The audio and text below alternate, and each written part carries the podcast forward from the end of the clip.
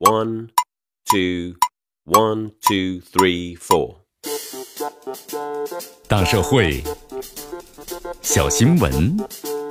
新鲜事儿，天天说。朋友们，你们好，这里是天天说事儿，我是江南。在近日呢，一张洛阳市涧西区二零一八至二零一九学年第一学期五年级的语文期末考试的卷子呀，引发了网友们的关注。因为该试卷的第一大题的四道题目呀，均和某国产的品牌手机有关系嘛，所以网友们就质疑啊，这是不是给该手机品牌变相做广告呢？后来记者联系到了河南省洛阳市涧西区的教育局的教研室，负责呢该试卷命题的高老师说了。这个网传的试卷呢属实，但是网友们质疑的题目呢是为视频题，这个素材啊选自于央视的公益广告，所以不存在啊和涉事手机品牌有商业合作的关系。其实呢，即便没有这样的解释，仅从常识来看，这涉事的手机品牌商啊也不太可能通过这样的方式给自己打广告。一则小学生呢并非是主要的消费群体，第二啊。在一所小学打广告，受众面是不是也太小了点？但是就算是非商业合作，也不能表示这种现象就是正常的、合理的。这无独有偶啊，小学教学活动中出现商业广告的案例不少，仅在春节前期被媒体曝光过好几起。其中一起啊，发生在山东的运城，部分小学生的奖状上呢，出现了当地某个眼科机构的广告。另外一起啊，发生在四川省的南部县某小学，在其家庭报告书的封底上呢，出现了当地一家童装店的广告。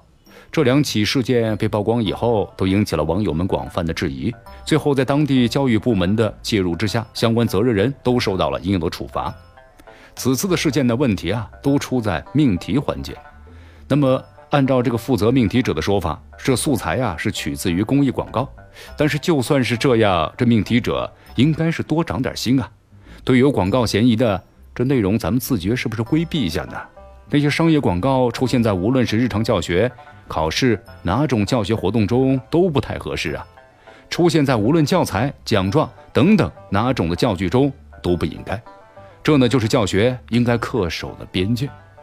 不管是商业广告还是涉嫌品牌的公益广告，都不应该出现在教学活动中。老师呢及相关的教育工作者应该考虑到，这广告出现在教学活动中啊，非但是会污了校园应有的净土环境，还有可能对学生产生诱导乃至误导。所以说，本质上呢，如何规避给那些品牌企业做硬广软广，也是给包括呢考试命题者在内的教学者命的一道题呀。在商业活动和教学活动之间，其实呢是有法律边界的。国家的广告法第三十九条有明确规定，不得在中小学校、幼儿园开展广告活动，不得利用中小学生和幼儿的教材、教辅材料、练习册、文具、教具，还有校服、校车等等发布或者是变相的发布广告，但是公益广告除外。